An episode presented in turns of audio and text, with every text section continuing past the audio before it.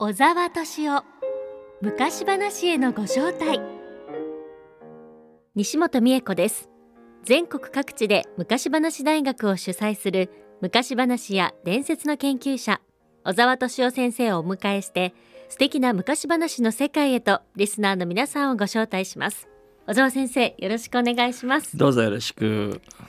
さて先週までシリーズで今年の夏に先生が行かれたグリム童話研修の旅のお話をご紹介しました。そうなんだよね。いろいろ喋っちゃったけどね、はい、内容的にはねいい旅行だったもんでちょっと聞いていただきました。かなり内容の濃い、うん、貴重な旅に、ね、確かにそうだよね、はい、そう言えると思う、うん、なりましたよね、うん、パイプオルガンのね生演奏もとても素敵でしたが、先生今日のテーマを教えてください、今日はねハンス・ヨルク・ウターというドイツのメルヘン研究者がいるんですけどね、はい、その方は日本にお呼びしていくつか講演やってもらったのでそれを聞いてもらおうと思ってるのねその講演をね。はい、ウタさんっていうのは僕と同門の人でねクルトランケという本当世界のトップの教授がいらしたんですけども、はい、僕の先生でもあるんだけど歌は彼のお弟子さんなんですね。で僕は彼が大学院時代からよく知ってるんですけども、はい、すごく勤勉な人でねその後ランケ先生の後を継いでメルヘン百科事典というものをやりましてね、はい、それをランケ先生が始めてから40年経ってこの間完成したんですけどね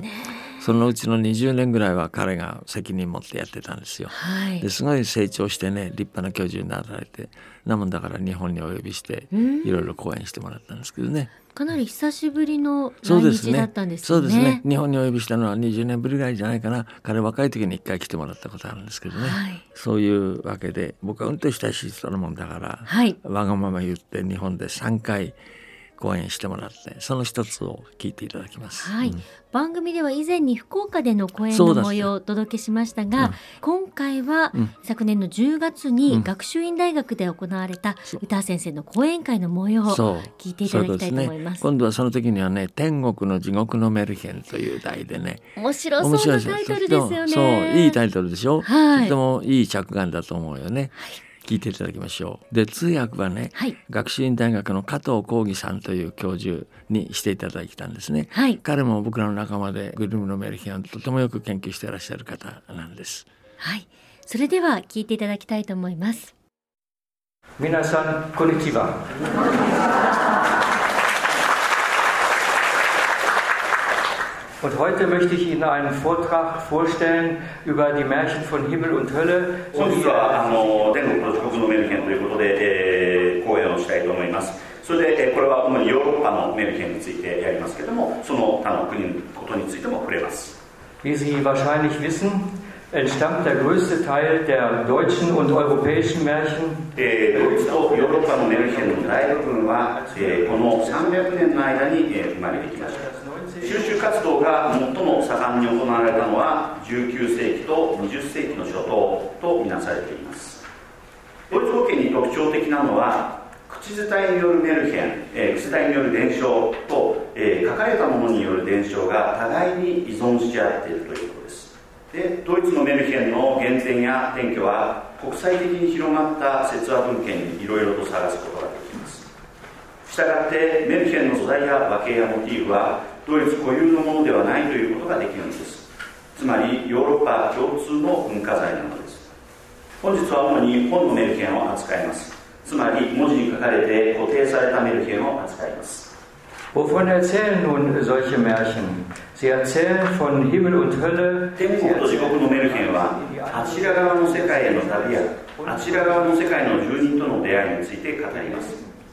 天国と地獄のメルヘンの男主人公や女主人公は遠くの世界天上の世界地下の世界を苦労もなく移動します。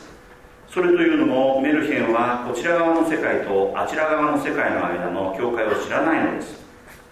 この行動範囲は伝説の行動範囲と比べると広がりがあります。ヌミノーゼ霊的なものへの畏怖と恍惚の感情を引き起こすものをヌミノーゼと呼びます。ヌミノーゼはすなわち秘密に満ちた超自然の作用力でありすなわち大抵はぼんやりとしか感じられない不確かな存在の作用力です。この無能者の世界は伝説でははっきりと別の次元として体験されます。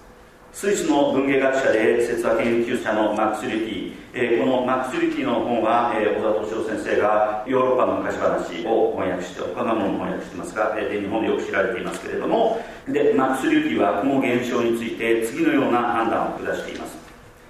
メルヘンのこちら側の世界の住人はあちら側の世界の住人の中に別な次元を感じる感情を持っていない。リュティはこの資格を一次元性と名付けました。けれども出来事は個々の説話のジャンルの中で異なっているのです。つまり道徳的逸話や聖者伝。そして聖人の伝記などでこちら側の世界とあちら側の世界が出会うと奇跡が生じそれが神の力や聖人の力を証明します。それに対しメルヒェンではそうした奇跡は思いやりのある慈悲深い態度に対する当然の贈り物として受け入れられます。Die geschilderten Begebenheiten in Himmel und Hölle basieren auf älteren Vorstellungen. 例えばあちら側の世界がパラダイスとしてまた花が咲く誇る庭として現れる場合天国と地獄の中で描かれる出来事は比較的古いイメージに基づいています。ただしそのらの出来事はメルヒェンらしく作り変えられています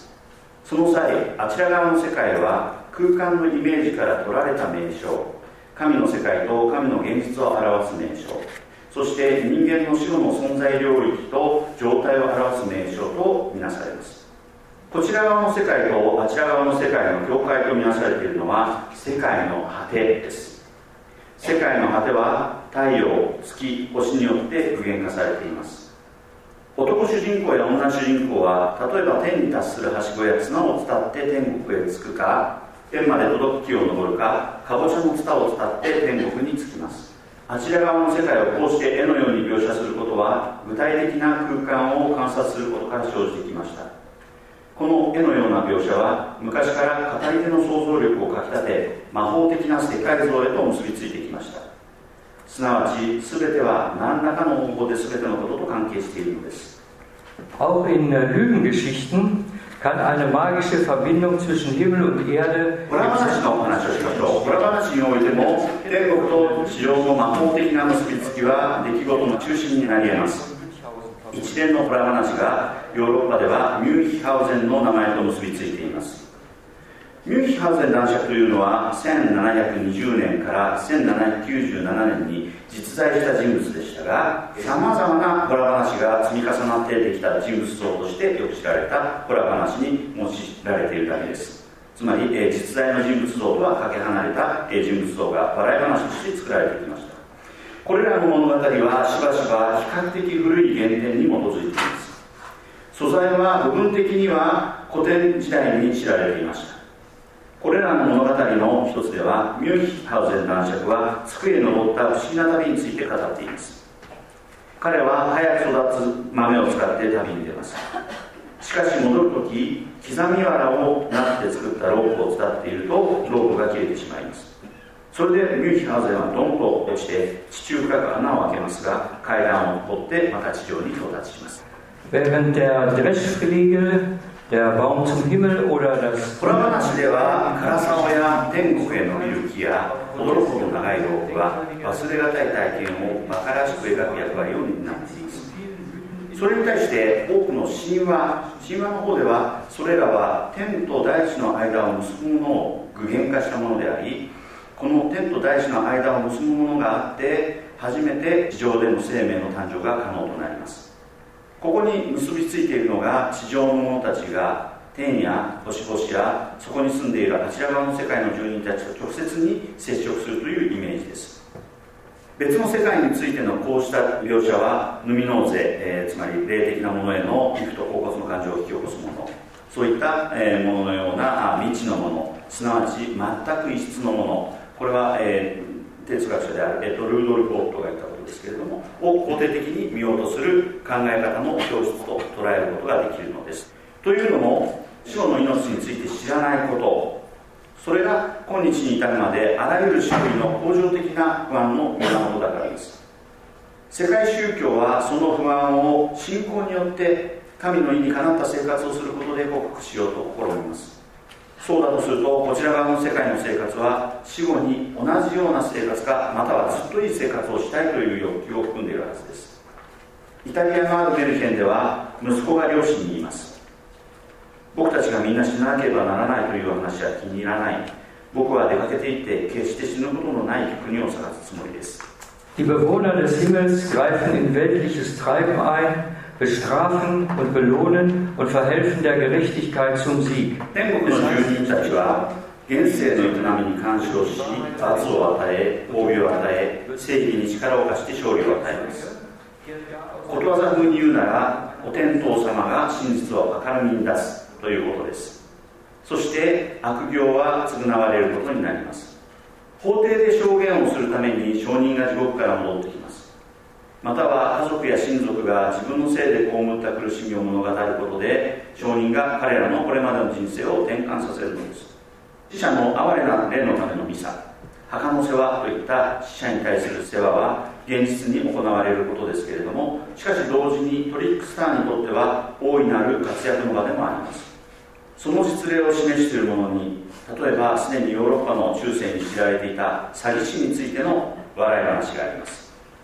その詐欺師は騙されやすい女性に対し自分はあちら側の世界の存在であり死んだ夫にパリであったと演じます。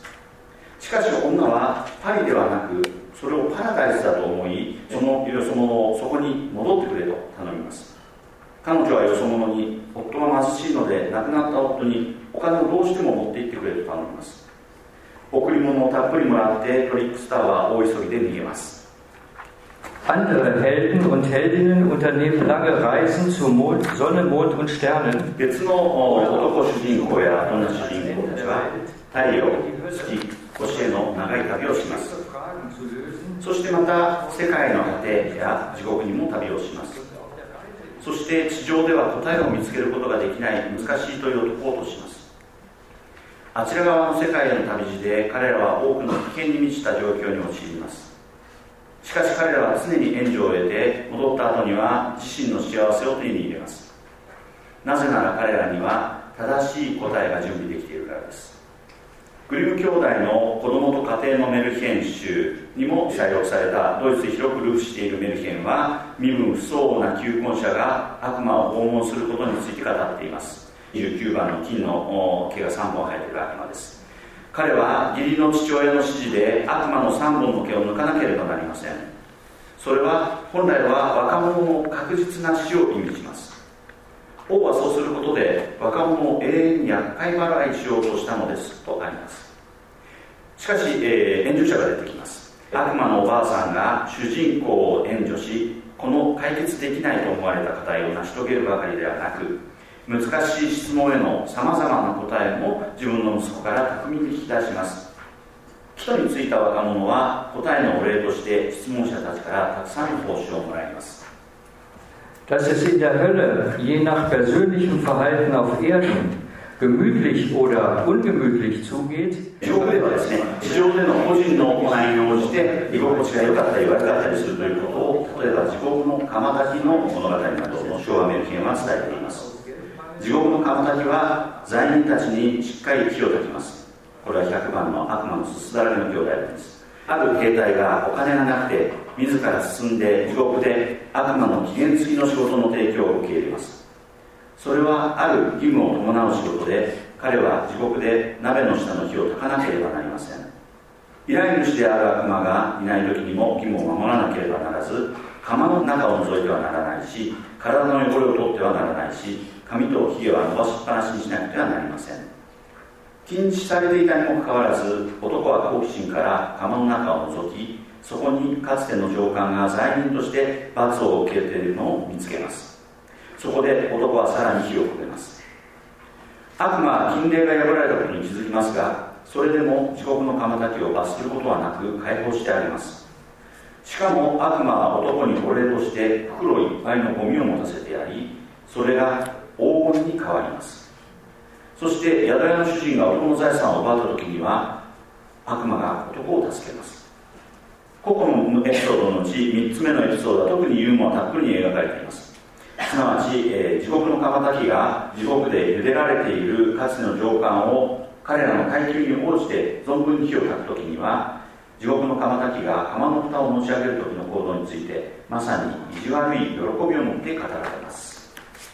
地獄は確かにキリスト教の地獄と煉獄のイメージと類似して恐怖の場所として描かれます。しかし大撃兵にとっては地獄の滞在は通過段階に過ぎません。地獄は彼にとってはすなわち一回の兵隊さんにとってはいわば社会正義を叶えてくれる終点でありメルヘンらしく彼に幸運をもたらします。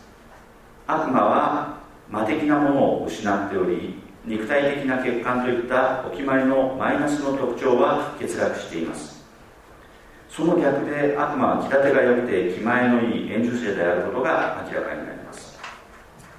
より古い時代の悪魔の契約の物語との大きな隔たりは19世紀20世紀のメルヘンと昭和メルヘンを特に特徴づけています。別のメルヘンを紹介します。別の昭和メルヘンでは他の悪魔たちにとって地獄が住みにくくなることが描かれています。その理由は地獄から女がいなくなってしまったのです。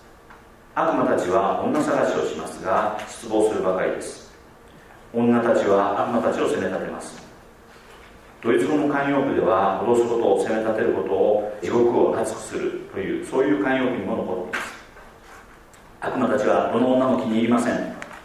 3匹目の悪魔が地上で女を手に入れようと試みると炭焼きが無邪気な悪魔と取り決めをして騙します。それで悪魔は成果なく地下世界に帰っていきます。このメルヘンの語り手は次の言葉で、え締めくくっています。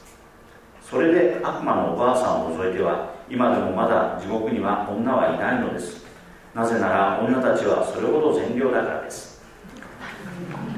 今日は昨年10月に学習院大学で行われた歌先生の講演の模様の前半を聞いていただきました。そうだね。前半ですね。はい。で後半まだ次回に聞いていただくんですけどね、うん。はい、これ聞いていただいてわかるけど題目がね、はい、天国と地獄のメルヘンっていうふうに言ってるから我々日本人からすると天国と地獄というふうに期待して聞いてたと思うんだけど、はい、聞いてみるとですねいわゆる彼岸の国ねあちら側の国とそれからこちら側の国